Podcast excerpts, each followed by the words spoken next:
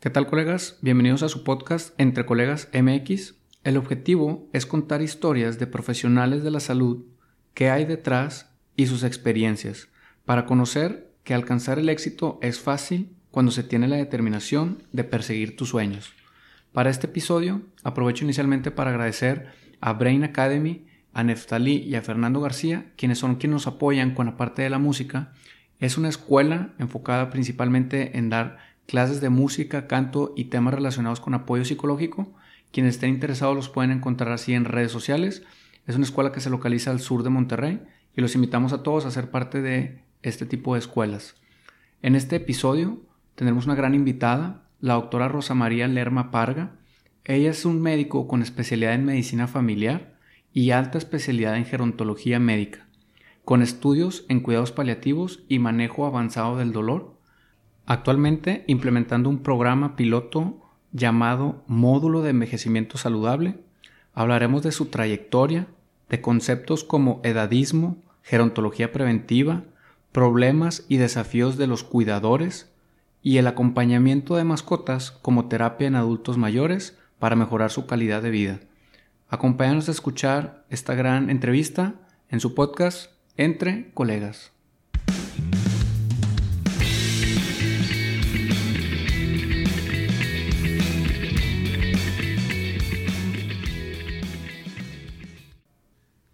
Pues bienvenida, doctora Rosy Parga, bienvenida a este podcast Entre Colegas. ¿Cómo te encuentras el día de hoy? Muy bien, muchas gracias por la invitación, muy contenta por estar con ustedes.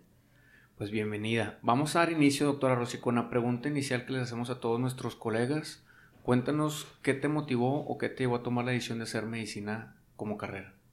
Pues fíjate que más que mi decisión me hicieron ver que era algo que yo tenía como que de talento y fue chistoso porque fue en los scouts cuando yo era scout, este, pues teníamos que conseguir insignias y me tocaba lo de primeros auxilios. Y entonces mi guía fue que me dijo de que, oye, se te da mucho esto de los primeros auxilios, no has pensado nunca en medicina y estamos hablando de que yo tenía 13, 14 años. Y como que me quedó la espinita y luego ya me di cuenta que sí, o sea que en las ciencias eh, básicas, no sé, naturales y eso se me hacía más fácil, obvio, cero matemáticas y cero cosas de... Eh, de ciencias exactas y se me empezó a meter esa costillita eh, de pensar, eh, quiero o a lo mejor voy, sería buen, bueno en medicina. Estudias medicina en la Universidad Autónoma de Tamaulipas. ¿Cómo es tu experiencia o cuál es tu opinión respecto a hacer medicina allá? Pues bueno, la, la medicina en esa ciudad ya tiene muchos años. Este, más que nada es porque yo no pude salirme de, de Matamoros a hacer hacer la especialidad en algún otro lado. Sí tenía las ganas, pero mi familia, pues por miedo, ¿no? De ser foránea y todas esas cuestiones, pensó que la mejor idea era quedarme en Matamoros y pues era la única opción. Entonces me quedé por eso en, Matamoros, pero la verdad, pues estoy contenta de haberlo hecho ahí, hice grandes amigos y pues yo creo que la medicina eh, depende mucho de cada persona y el médico es bueno porque quiere y los maestros tienen mucho que ver, obviamente, pero tiene mucho que ver el estudiante para para salir adelante. Sí, básicamente en, ese era el, objetivo de la pregunta, el, porque muchos dicen que eh, depende más de cómo es el estudiante que cómo es el alumno en la escuela.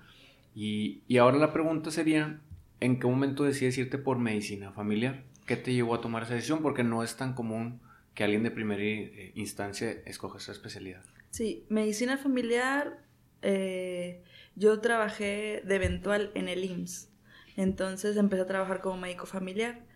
Ahí me di cuenta que me gustaba mucho, que la atención era, y ahí sí es literal, toda la familia. O sea, de repente un día veía al abuelito y al día siguiente veía al hermano y al día siguiente veía a los hijos y, y me di cuenta que la familia era importante manejarla a todos y que la educación en la salud era para todos, porque de nada servía que yo le dijera a la mamá esto si el esposo no escuchaba y no le hacía caso. Entonces era así como que, oye, se tiene que trabajar en educar a la familia en general. Y aparte hay algo que no tomamos en cuenta en otras especialidades, que es la dinámica familiar. En ocasiones, el que esté afectado, cómo se llaman las familias, la función de la familia, eh, te lleva a una enfermedad y por eso no resuelves a lo mejor un descontrol de una diabetes, una hipertensión, tienen un problema con el abuelo, tienen un problema con los hijos y eso está haciendo que se dediquen más a cuidar a otra persona que a su salud, que a su alimentación. Y si tú no preguntas, oiga, ¿qué está pasando en su casa? ¿Tiene algún problema? Y luego ya después te empiezan a decir, no, pues la verdad es que yo no tengo tiempo de ponerme el medicamento, o se me pasa porque estoy cuidando a mis hijos. Entonces todo eso es una dinámica que uno a lo mejor en otras especialidades no las toma en cuenta y son fundamentales. Todo lo que es somático, ¿no? O sea, están peleados con el esposo y vienen con crisis de ansiedad y tú dices, ay, pues se está haciendo y cosas así. Y no, o sea, realmente hay algo de fondo que tiene que ver nada más con la familia y por eso decidí a pesar que además ser eventual es horrible. Entonces este me empujó a hacer la especialidad y me decidí de que sí esto es para mí. Y ya tomé la decisión. Ayudó en que tomas la decisión el hecho de que acabaste la carrera de medicina empezaste en el mundo laboral antes de considerar presentar el ENARM sí sí sí sí porque yo la verdad eh, decidí trabajar luego luego. Entonces eh, me fui por el mundo laboral y sí te llega a enganchar el dinero y si te llega a enganchar este el que me está yendo bien, quiero bajar, quiero hacer esto, pues estuviste siete años, ¿no? Sin poder hacer todo eso. Este, y sí siento que se me olvidó un poquito, pero ya después me aburrí, la verdad me aburrí. Este, ya cuando empecé a trabajar y dije, no, no quiero ser médico general, o sea, sí quiero hacer algo más. Y ya, me decidí por, por eso. Y aparte ya estaba ahí, o sea, ya nada más era cuestión de ponerme a estudiar, ahora sí. Claro, sí, digo, y la pregunta va con el objetivo para todos los colegas que, empiezan con ese temor en el servicio social de si estudian, de si presentan, de si trabajan, y siempre se vale trabajar, eh, siempre se vale dar ese paso. Yo presenté, por ejemplo, yo salí hace siete años y apenas voy a empezar la especialidad si todo sale bien, entonces no pasa nada si, si te esperas un poquito más. Haciendo la, la, especialidad de medicina familiar, entra la curiosidad por dedicarte a, a la parte final de la vida, propiamente en la gerontología. ¿Qué fue lo que te hizo inclinarte a hacer una alta especialidad en gerontología médica? Pues fue una invitación. Realmente yo no conocía eh, esta, esta, alta especialidad, este, pero por cuestiones de, no sé, yo puedo decir lo que de suerte, estuve en un diplomado con el encargado de la, de la alta especialidad en gerontología médica y me comentó, oye, tengo esta, esta especialización, eh, ¿no te gustaría intentarlo? Y yo así como, ¿qué es eso? Y aparte yo la verdad, cuando escuché adulto mayor, este, fue lo primero que dije, no, no quiero, no quiero y no quiero. Eh, porque que yo ya había tenido el contacto con adultos mayores en, en, el servicio social o en el internado y era muy sensible, o sea, muy sensible estar con ellos porque yo me crié con mis abuelos. Entonces era así como que, uy, me dolía que pasara algo, me dolía que de repente llegaba yo y ya no estaban en la cama y era un sufrir. Entonces dije, yo no sirvo para eso, o sea, ¿para qué voy a estar en un, en un área donde voy a estar sufriendo, no? Entonces, la verdad, dije, no, y no, y no. Pero el doctor me insistía, es que yo te veo algo como que sí te va a ir bien y yo no, doctor y aparte yo era R1, o sea, ni siquiera podía hacerlo, pero me metió esa idea.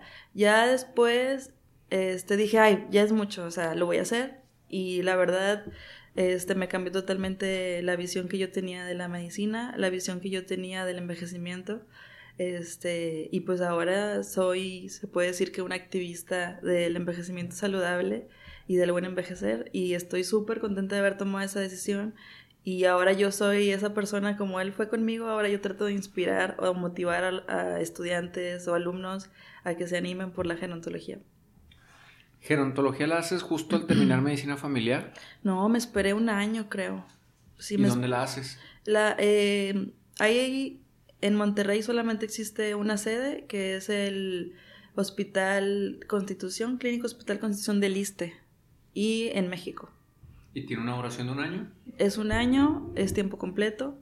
Este, ¿Recibes beca o tú la pagas? No hay beca. Pues es un año de estar sirviendo sin ingreso. Pues la paga es el conocimiento, se puede decir así. y realmente este, todas las altas especialidades son sin paga en México. Ok. Es bueno para, para que sepan los, los, candidatos a que tienen que tener un ingreso ahí por honorarios a lo mejor para poder subsistir. Sí. Dentro de esta alta especialidad, eh, rotas en Texas, ¿cómo fue tu experiencia para conseguir la rotación y cómo tu experiencia en la rotación? Bueno, eh, la rotación en Galveston fue por la Universidad de Texas.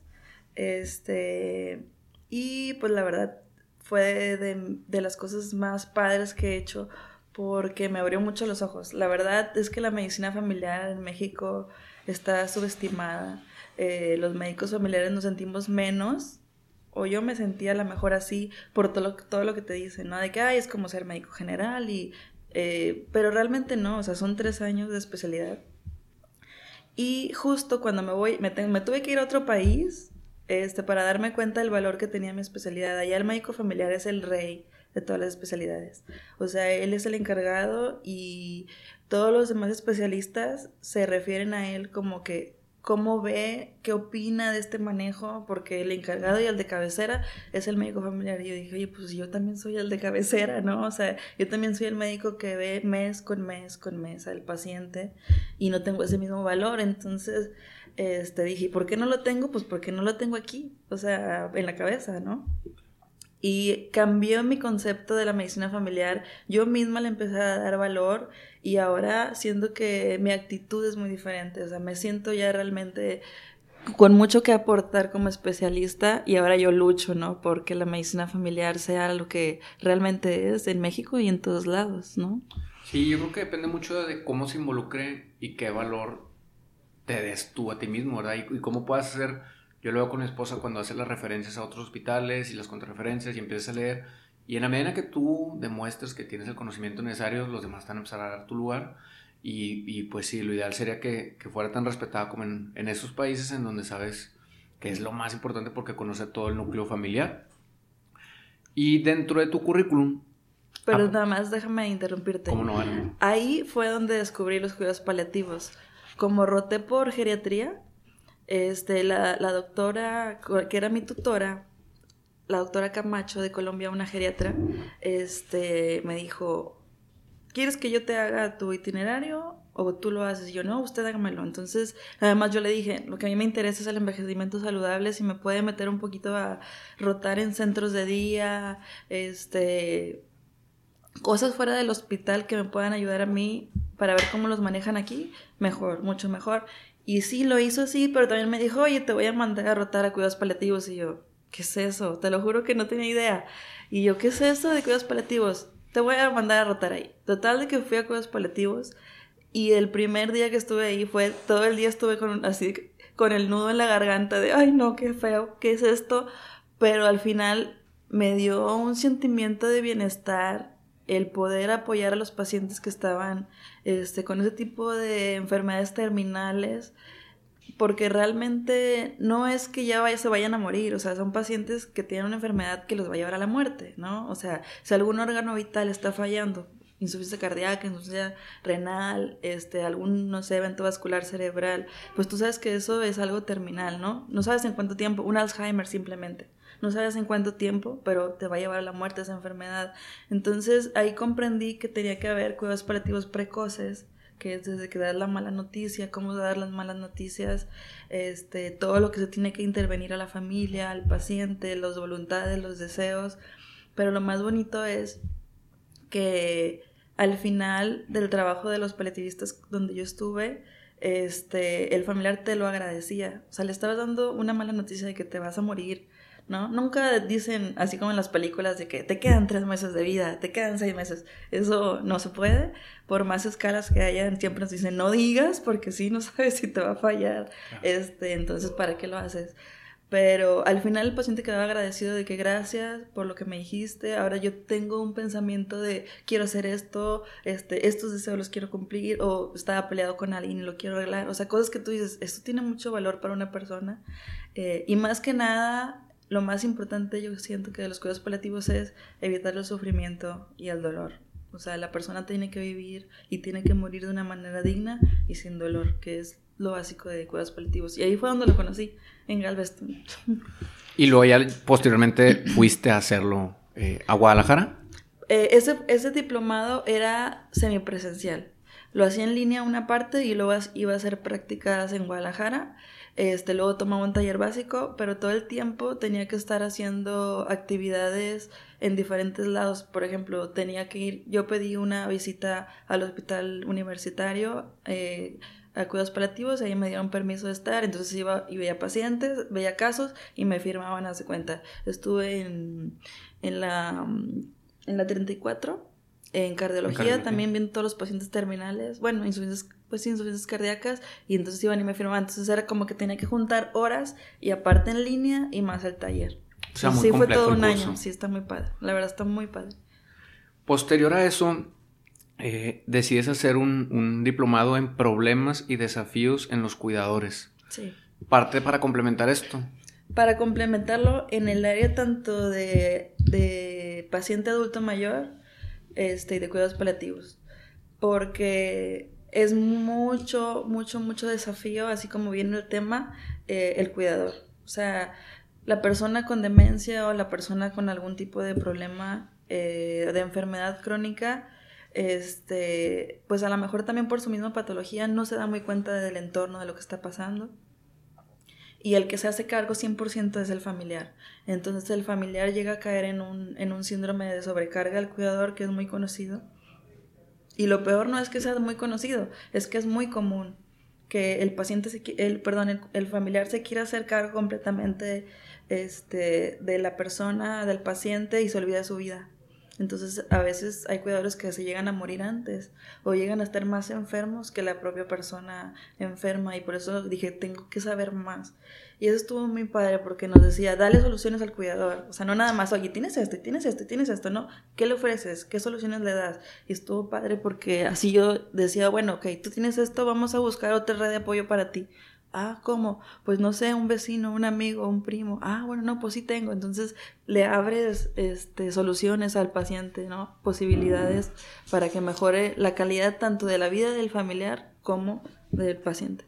Y hablando sobre ese tema, porque también pasa que, en, la familia hay muchas hermanas y hermanos y de pronto uno es el que más tiene que, o el que más eh, cuida al paciente o al familiar y algunos menos y algunos más y algunos aportan económicamente. ¿Qué consejo les podrías dar?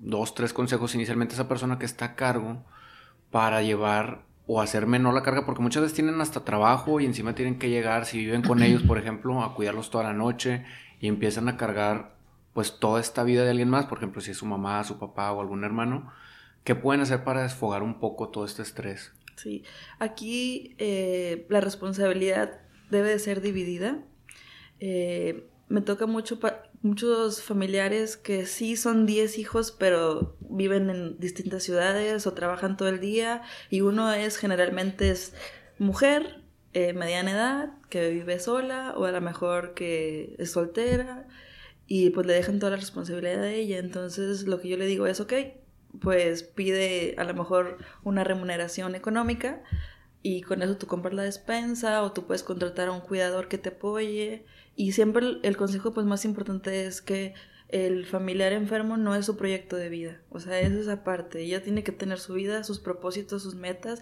y no puede ser todo su paciente enfermo. Entonces eso es lo, es lo más importante para que no vaya a caer en mi paciente, mi paciente, ¿no? Y se pierda todo lo demás de su vida. Sí, claro, porque yo tengo colegas enfermeros que se dedican a cuidar pues personas con, con enfermedades terminales o enfermedades de cuidado y pues sí se ganan su dinerito, ¿verdad? Incluso viven de eso. Y, y es un tanto injusto que, que, luego se le adjudique a ciertos familiares, oye, pues es que tú eres el que puedes, tú no tienes hijos, o tus hijos ya se graduaron, o, o ya no tienes a lo mejor muchas responsabilidades, pues tú cuídalo. Y qué bueno que digas que lo justo sería que recibiera una compensación por todo el tiempo que le está dedicando, ¿verdad? Para también tener sus distracciones o, o tener un poquito más de vida, ¿no? Sí, pues es, es, es, nada más repartir responsabilidad, o sea, tanto económica, tanto pues de, compañía, de emocional, o sea, de todo ese tipo.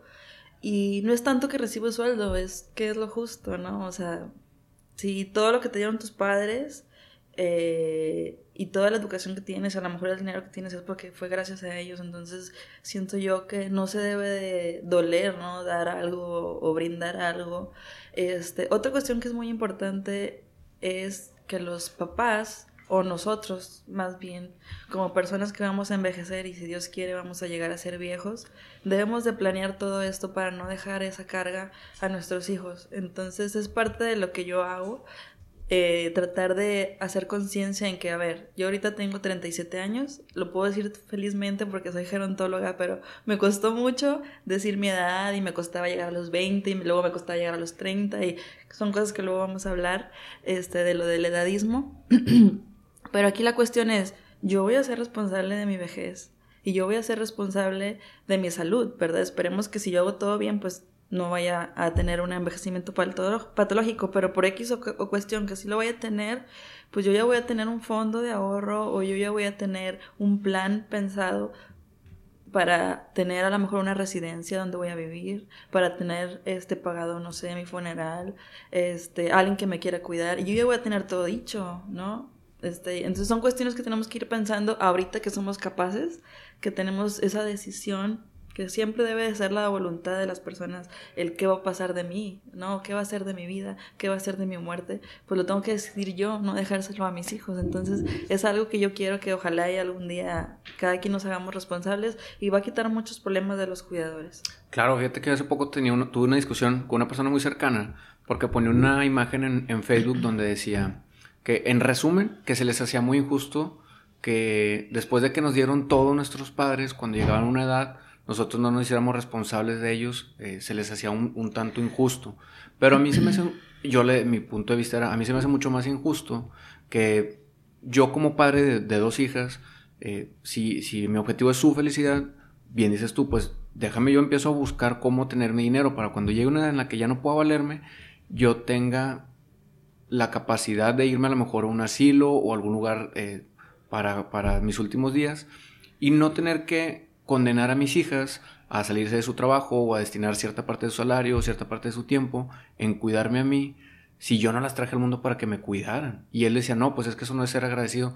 Pues es que yo no tengo a mis hijas para que sean mi seguro de vida, ¿verdad? Yo tengo a ellas para que tengan su vida y por qué coartarles su paternidad por cuidar a un, pues a tu papá, ¿no? Yo, yo concuerdo con esa parte de, de tú hazte responsable de tu vida y ve juntando lana para cuando tengas esa necesidad no tengas que molestar a alguien más.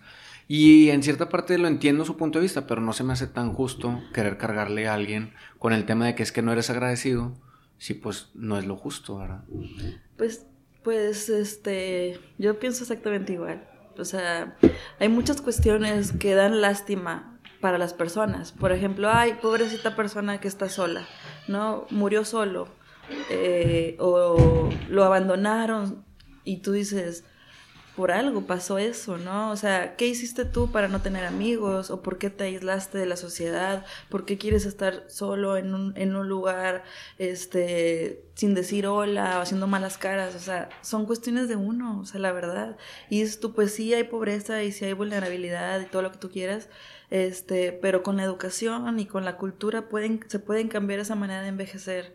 Hay muchas personas que simplemente por el hecho de ser viejos les da pena ya no quieren salir a la calle y piensan que dan lástima. Todo eso puede cambiar simplemente este, cambiando el chip de todas las personas de lo que es el envejecimiento y la vejez. Entonces, todo, todo, todo yo creo que se puede prevenir y se puede ver un lado positivo de las cosas. Claro, por eso es bien importante la labor que haces de empezar a involucrar a todos en la parte preventiva del envejecimiento, porque los hijos tendrían que estar informados desde chiquillos, chiquillos me refiero a 30, 40 años, en lo que les espera, y también los adultos saber que se vale pedir ayuda o buscar algunas otras eh, alternativas. Para no dejar pasar de largo, eh, tienes una rotación en el Instituto Nacional del Salvador Subirán, conocido. Eh, ¿Cómo fue ¿Cómo conseguiste ir allá y cuál es tu experiencia? En el curso de desafíos de cuidadores que fue justamente en, el Subirán, este, conocí eh, a la licenciada encargada de, del servicio de neuropsicología de ahí, del Subirán. Este, y pues me presenté y le dije, me interesa mucho, estaba muy padre lo que hacen aquí, yo no conozco nada de neuropsicología, quiero saber qué se hace, quiero saber del tema. Y me dijo, pues nada más, manda una carta, este, que quieres estar aquí. Y es, mucho más fácil que una persona de base solicite una rotación en cualquier hospital. No me acuerdo la palabra, pero creo que es, creo que es adiestramiento voluntario, pero existe una palabra este, para que te acepten. O sea, ya no es igual como cuando es residente, porque cuando es el residente es el jefe de enseñanza y luego el jefe de enseñanza, el otro jefe de enseñanza y, lo, y así se va. todo y cuando eres de base, se puede directo, nada más con que te acepte el maestro. El maestro es como que el que dice en enseñanza, no, si yo lo acepto, y él se hace responsable de ti. Entonces es mucho más sencillo. Pues que bueno, para todos los médicos de base, colegas tuyos de medicina familiar y supongo que de otras especialidades también. Eh, sí. Nos mencionabas que nada más es cuestión de, solicitar una licencia para poder ausentarse un poquito de, su trabajo, que igual, bien dices, pues si lo, juntas el aguinaldo y haces un colchoncito, pues es mucho más fácil subsistir. Lidia Gutiérrez. ¿Lidia Gutiérrez? Sí, es, fue mi maestra de neuropsicología. ¿Del Salvador Subirán? Del Salvador Subirán, fue con ella. Entonces, generalmente es así, fíjate, tú conoces a un maestro eh, de cualquier hospital, de cualquier rotación, le pides que quieres rotar con él, si él te acepta por escrito, o sea, un mail por escrito, si él te acepta, ya. O sea, es, es muy sencillo.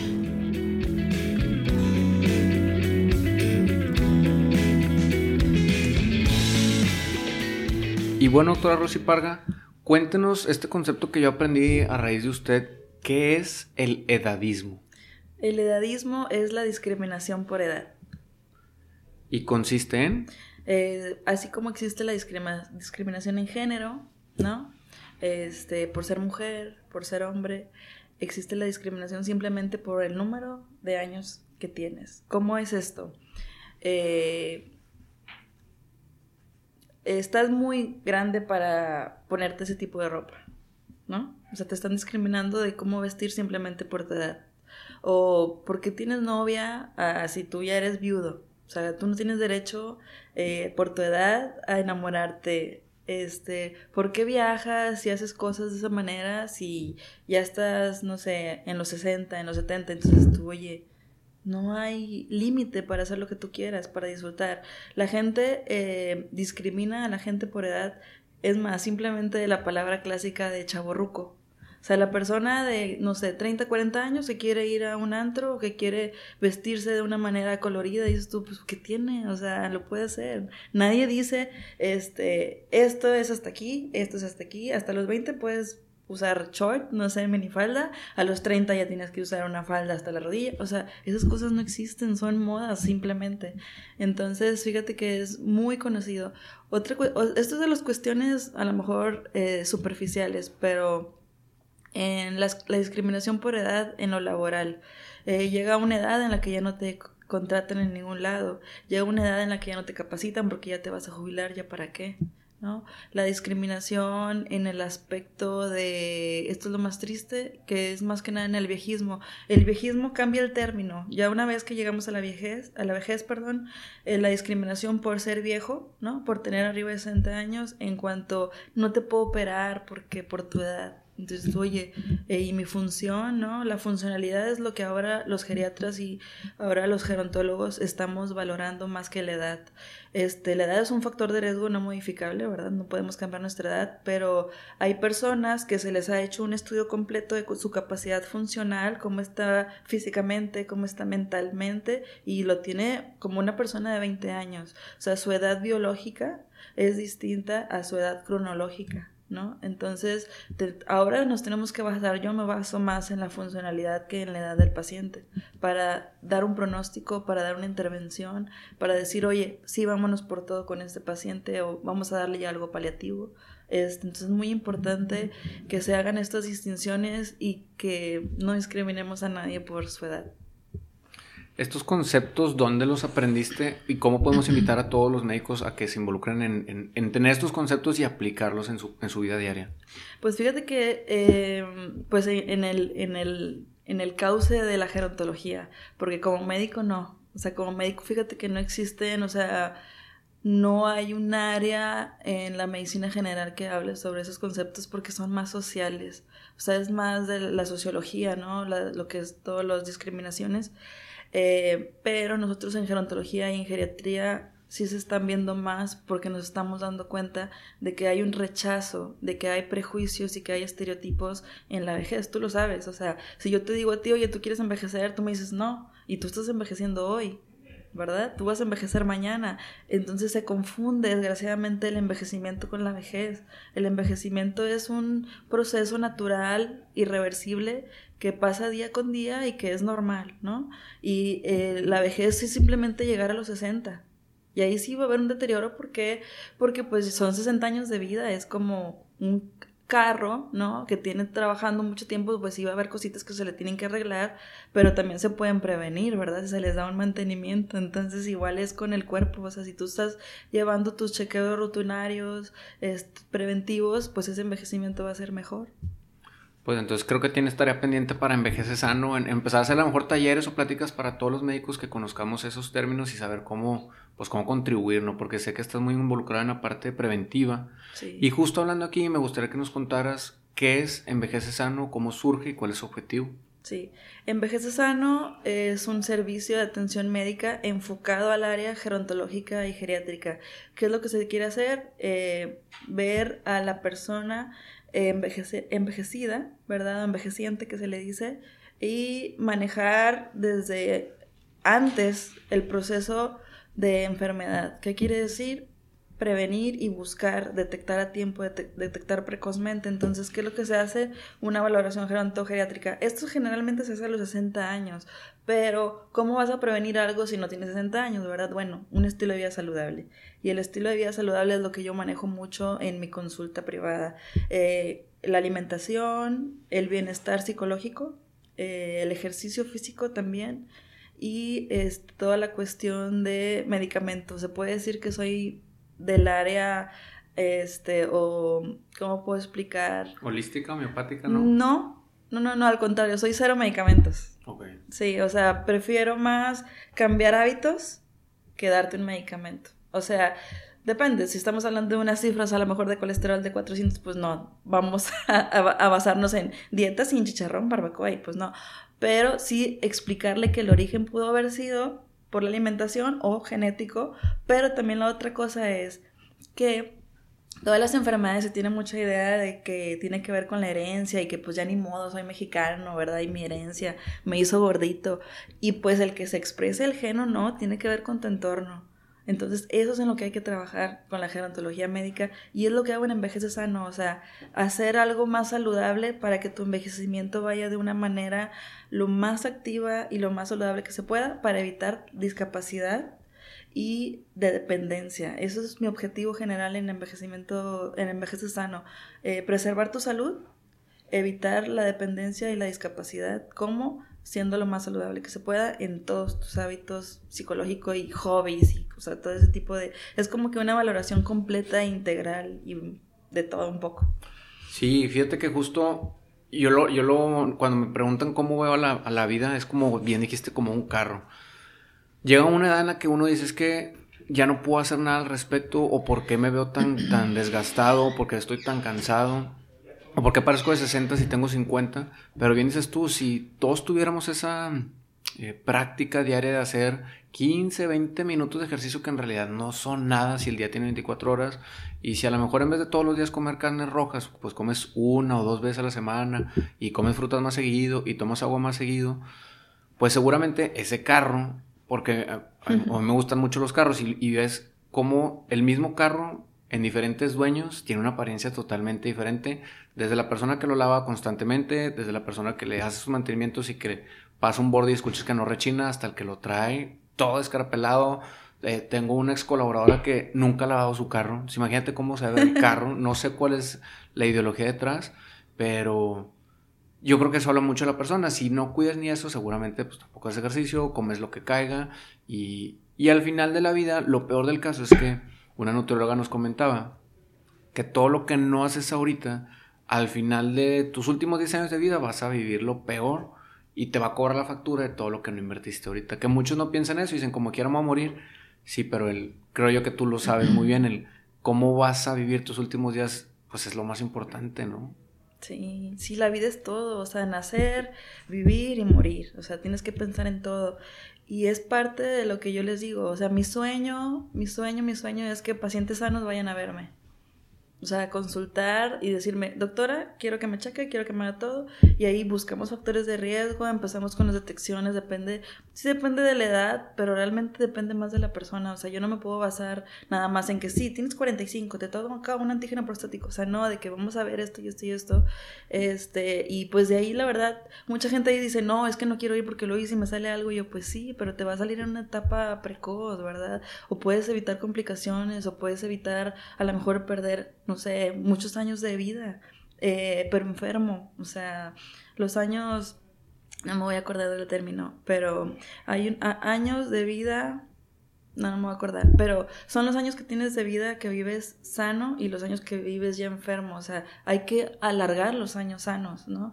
Entonces lo que yo digo en envejecimiento, en envejecimiento saludable es Realmente la definición es vivir satisfecho a lo que tú tienes, a la edad que tienes. O sea, no es no tener enfermedades, es yo me siento satisfecho con mi vida, yo me siento satisfecho con lo que yo he hecho y estoy contento, ¿no? Ser feliz. Realmente esa es la base de, de todo. Y se piensa que, se, se, piensa que el envejecimiento saludable, el envejecimiento activo es no tener enfermedades. Sí está complicado no tener ninguna enfermedad, pero sí se puede tenerlo, tener bienestar, ¿no? Físico, mental. Claro, es importante invertir, invertir en eso. Y cerrando ese tema, pero continuando con tu labor, sé que en tu clínica implementaste un módulo de envejecimiento saludable, que es básicamente como un programa piloto enfocado en el IMSS. ¿Qué es lo que hace o cuál es el objetivo? Sí, eh, fíjate que he estado trabajando ya en el IMSS con mis proyectos de gerontología, pero formalmente no se me había dado un espacio. Y pues tuve la fortuna hace como un mes de que ya se abrió un espacio para yo tener una consulta gerontológica. Eh, y ahí todo, veo, puedo ver a todos los pacientes. O sea, lo único que necesito es que el médico familiar me mande una, un envío, una, una hoja, 430-200 se llama, un envío de acudir al módulo de envejecimiento saludable. Los criterios realmente es persona de 60 años, sana o con alguna cuestión, por ejemplo, yo les decía, mándenme a personas con depresión, a personas con estado de viudez, mándenme a personas con queja de memoria, personas que sean cuidadores de, otro adulto mayor, personas que se estén cayendo, eh, personas eh, que tengan alguna cuestión que tú digas, no sé, este paciente se está deteriorando o esté frágil. Y la única cuestión aquí es que sea un paciente ambulatorio, o sea, que sea un paciente que no ya no esté muy deteriorado, porque si no, pues ya sería más para geriatría, ¿no? No tanto para gerontología. Entonces, este, pues la verdad me ha ido muy bien, me han mandado muchos pacientes y es la idea es que yo les haga una valoración completa, les hago eh, mediciones de su memoria, este, todo ansiedad, depresión, su marcha, visión, agudeza visual, auditiva, todo con, con aplicaciones, ya todo está muy adelantado. Eh, cuánto tarda en caminar, o sea, todo, todo para sacar los factores de riesgo que tenga ese paciente. Tiene riesgo de caídas, tiene deterioro cognitivo leve, tiene, no sé, este, depresión, todo lo manejamos a tiempo para que ese paciente no se vaya a complicar y de esa manera ya logramos detener un poquito la enfermedad, controlarla y evitar lo que te decía, igual la dependencia. Y de ahí yo hago un grupo de apoyo, que es, bueno, no es grupo de apoyo, se llama más grupo de autocuidado, o sea, todos los pacientes que estoy teniendo los estoy reuniendo y les estoy dando pláticas de educación en salud. Edadismo, por ejemplo, propósito de vida, este, higiene postural, cuestiones que les van a ayudar. Otra cosa del maltrato, por ejemplo, les hablo mucho del maltrato porque este, ellos piensan que nada más es que los golpeen o que les digan cosas feas, pero simplemente el quedarse con su pensión, este, el de no te dejo salir, no te dejo escuchar, son cosas de abuso de confianza que ellos tienen que saber. Entonces, estoy haciendo adultos mayores empoderados y dueños de su vida y de su salud. Entonces, pues, está muy padre. Pues se escucha muy bonito. Ojalá que, que trasciendan más unidades este, de medicina familiar para que pues más personas mayores puedan tener esta información y, la palabra empoderamiento. Hay una parte en tu currículum que me llama mucho la atención, que recientemente estuviste en un seminario en Austria. Sí. ¿Qué te llevó hasta allá y cuál es tu experiencia? Sí, bueno, eh, el seminario en Austria es de medicina familiar. Entonces, es un convenio que tiene el IMSS eh, con una asociación que se llama Alianza Médica con la Salud, AMSA. Este, y esta fundación ayuda a los médicos este, especialistas jóvenes, se puede decir, aunque ya no soy joven, pero a los médicos jóvenes eh, a que tengan un nivel muy alto. Entonces lo que está haciendo es llevarse a estos médicos de México, tienen que ser de México, llevárselos, este, eh, darles un adiestramiento muy bueno, la verdad es que estuvo muy padre, vi temas súper interesantes que la verdad a lo mejor me hubiera tardado unos años en que llegaran a México y eh, pues es, se puede decir que un, algo que nos da el IMSS este, un beneficio que nos da por ser parte del IMSS. Creo que otros hospitales lo tienen, por ejemplo, los institutos nacionales, el de pediatría y cosas así. Este, y aquí la cuestión es que es una convocatoria abierta. ¿Qué te piden? Pues tener el inglés, porque todo es en inglés. ¿Qué otra cosa te piden? Que seas, un, que seas un médico con proyección. O sea, que lo que vayas a aprender allá tú puedas llegar y replicarlo. Porque si no, este, pues no hay, ¿verdad?, retroalimentación con más médicos. Lo que ellos quieren es que, por ejemplo, yo, que soy un fellow, así se les dice, fellow AMSA, este, yo replique lo que aprendí allá con mis compañeros. Entonces, por ejemplo, yo ya a los residentes de medicina familiar escogí un tema que me encantó este, que yo ya lo había visto en gerontología. En gerontología se llama polifarmacia, pero cuando yo llegué allá se llama desprescripción. Y tú te quedas, ¿what? Es como que desprescribing, ¿no? Y dices tú, ¿qué es eso? Es quitar medicina bajarle a la medicina que tienen los pacientes. Entonces te enseñan a todos los médicos, nos enseñan a prescribir y prescribir y nunca te dicen hasta cuándo parar, ¿no? Y llega un momento en que te vuelves un mercado. ¿Y qué se le ofrece? ¿Y qué va a llevar? Y pues oye, no es así, ¿verdad? Entonces, este, me encantó ese tema y dije, esto me va a servir un chorro para el síndrome de polifarmacia, porque yo tengo ya pacientes, ya sabes, recetas de, de 15, 20 medicamentos y eso te llevan al síndrome de caídas, demencia, etc. Este, entonces, eh, en particular, te vuelven un médico familiar empoderado, te hacen líder este, de tu comunidad, que está muy padre. Y la verdad yo llegué súper motivada de que sí, quiero enseñar y quiero aprender. Y este, los maestros eran de la Universidad de Duke en, en el norte de Carolina. Carolina del Norte, es que lo quiero decir al revés. En Carolina del Norte y son maestros que la verdad así súper buen nivel. Yo no sabía que existía una escuela de medicina familiar. O sea, sí, nada más es una escuela de medicina familiar y parece ser que es la mejor de, de Estados Unidos. De hecho, próximamente me quiero ver si me voy para allá a rotar también, porque ellos hacen sus propios programas este, para la comunidad, o sea, tienen cosas súper innovadoras, manejan una cosa que se llama entrevista motivacional, cómo hacer que los pacientes se convenzan y cómo hacerlos que ellos tomen decisiones y se hagan responsables de su salud, cosas que aquí no quiere, ok, bye, ¿no? O sea, cosas súper padres que pues desgraciadamente son de primer mundo. ¿Y por qué no llevar a médicos de México a que aprendan eso y que lo podamos establecer aquí? O sea, te, te dan un nivel, la verdad, muy elevado. Claro, qué bueno que, que, tengas esa motivación. Ojalá que más médicos que nos estén escuchando tomen la iniciativa de hacer lo mismo. Y como, como dato curioso, doctora Rossi, tienes un, un programa implementándose que relaciona a los perros con el envejecimiento sano Cuéntanos en qué consiste este programa.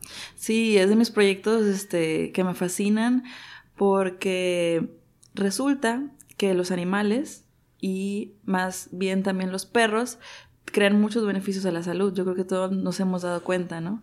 Eh, hay mucha evidencia científica de que los perros dan beneficios en cuanto al envejecimiento activo y en cuanto a las relaciones de estimulación cognitiva, estimulación este, en lo que es terapia ocupacional. ¿Por qué? Porque no es lo mismo que yo le diga a un adulto mayor, oye, párate y camina cinco minutos, a que el perro vaya contigo caminando. Entonces, implementamos la terapia asistida con perros, con el envejecimiento activo. Claro que tienen que ser perros de terapia. Este, yo, mi, mi socia es la licenciada Paulina Solana, que es este, perdón, Solano, que es este psicóloga, es entrenadora canina certificada por la Federación Canófila Mexicana, este, sus perritos también, y con ellos hemos estado haciendo un muy buen equipo. La verdad, a los adultos mayores este, les trae muchísimos beneficios, pero la sonrisa y la alegría que les da la terapia no se compara con todo lo que yo les pueda decir a los pacientes. Este, ha dado muchos beneficios, ha dado este, muchas alegrías, la verdad, y es algo en lo que vamos a trabajar ya el próximo año, ya lo vamos a, definir bien, pero yo recomiendo totalmente la terapia asistida con perros para psicología, para niños con autismo. Este, la verdad, hay muchas variantes en lo que se puede eh, apoyar, pero ahorita con lo que estamos trabajando es envejecimiento activo. ¿Qué quiere decir esto? Lo estamos llevando más a las residencias geriátricas, porque ¿qué estamos haciendo? Una terapia en la cual el paciente no se dé cuenta que es una terapia, o sea, él lo ve como un juego, lo ve como que, ay, pues vienen los perros a visitarme, pero realmente hay muchas cuestiones que funcionan, ¿no? Vamos a hacer que se levanten los brazos, vamos a hacer que se pillen al perro, esto va, va a estimular este, muchas funciones cerebrales eh, y la verdad está muy padre. Es más, simplemente la memoria emocional. Me ha tocado que los pacientes de que Sultán, Sultán y es otro perro, ¿verdad? Pero ellos están hablando de su perro, este, de sus, de sus tiempos, ¿no? En su juventud que tuvieron una mascota y eso es memoria emocional. Entonces, estoy muy emocionada y pues sí quería comentártelo porque está muy padre este proyecto y este, espero en un futuro ya se contemple bien. Claro, cuando ya lo tengas bien implementado nos compartes la información para subirla y quienes estén interesados puedan puedan llevar a sus familiares a, este tipo de terapias. Muchas gracias, doctora. Sí. Y doctora Rosy Parga, después de, de, escuchar su vida en resumen, en poquitos minutos, las preguntas obligadas que hago casi al terminar es, ¿qué se lleva después de escuchar su vida hacia atrás? Pues estoy contenta. Este, creo que estoy envejeciendo como este, de una manera eh, satisfactoria.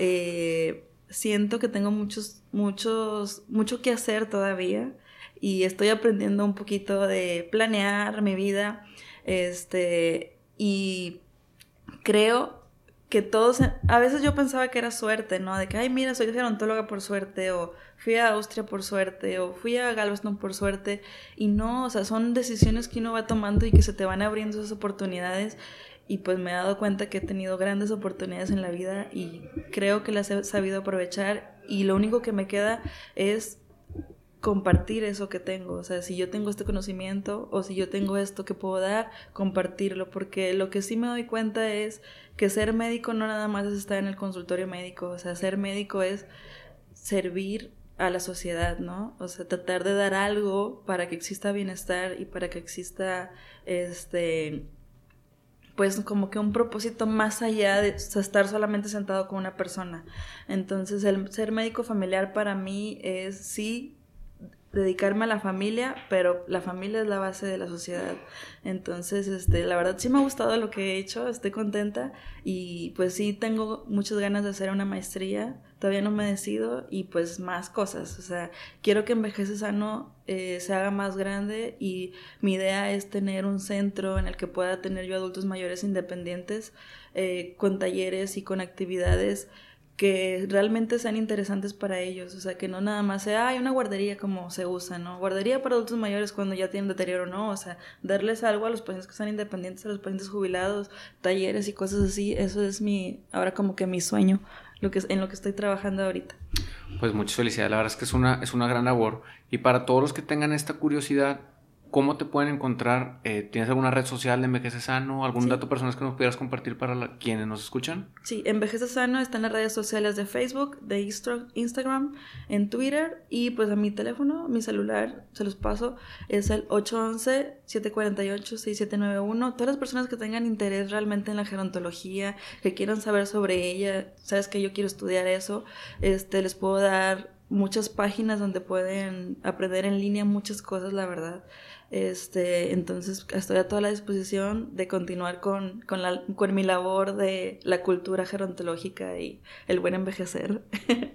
Pues muchas gracias Rosy por acompañarnos. La verdad es que, que aprendimos bastante en cómo eh, casi todos los, los, colegas que hemos invitado coinciden en que la capacitación continua es el pilar para, para seguir creciendo, para vivir felices, para seguir motivados. Eh, no hay ni para qué preguntarte cuál es tu misión y qué te hace feliz, porque se ve que, que el envejecimiento y la cultura de la prevención es tu misión y lo que te, lo que te hace tan feliz. Así que pues agradezco que nos hayas acompañado nuevamente y a todos los colegas que llegaron hasta este punto les agradezco por, por seguirnos. Nos pueden encontrar como en Entre Colegas MX en Instagram, en Facebook y en YouTube para escuchar y ver las entrevistas, así como a Raúl en la producción, a Brain Academy en la música y a Visual Line por ayudarnos con el contenido en redes sociales como en Instagram. Colegas, hasta aquí hemos llegado. Nos vemos la próxima semana y a vivir nuestra misión.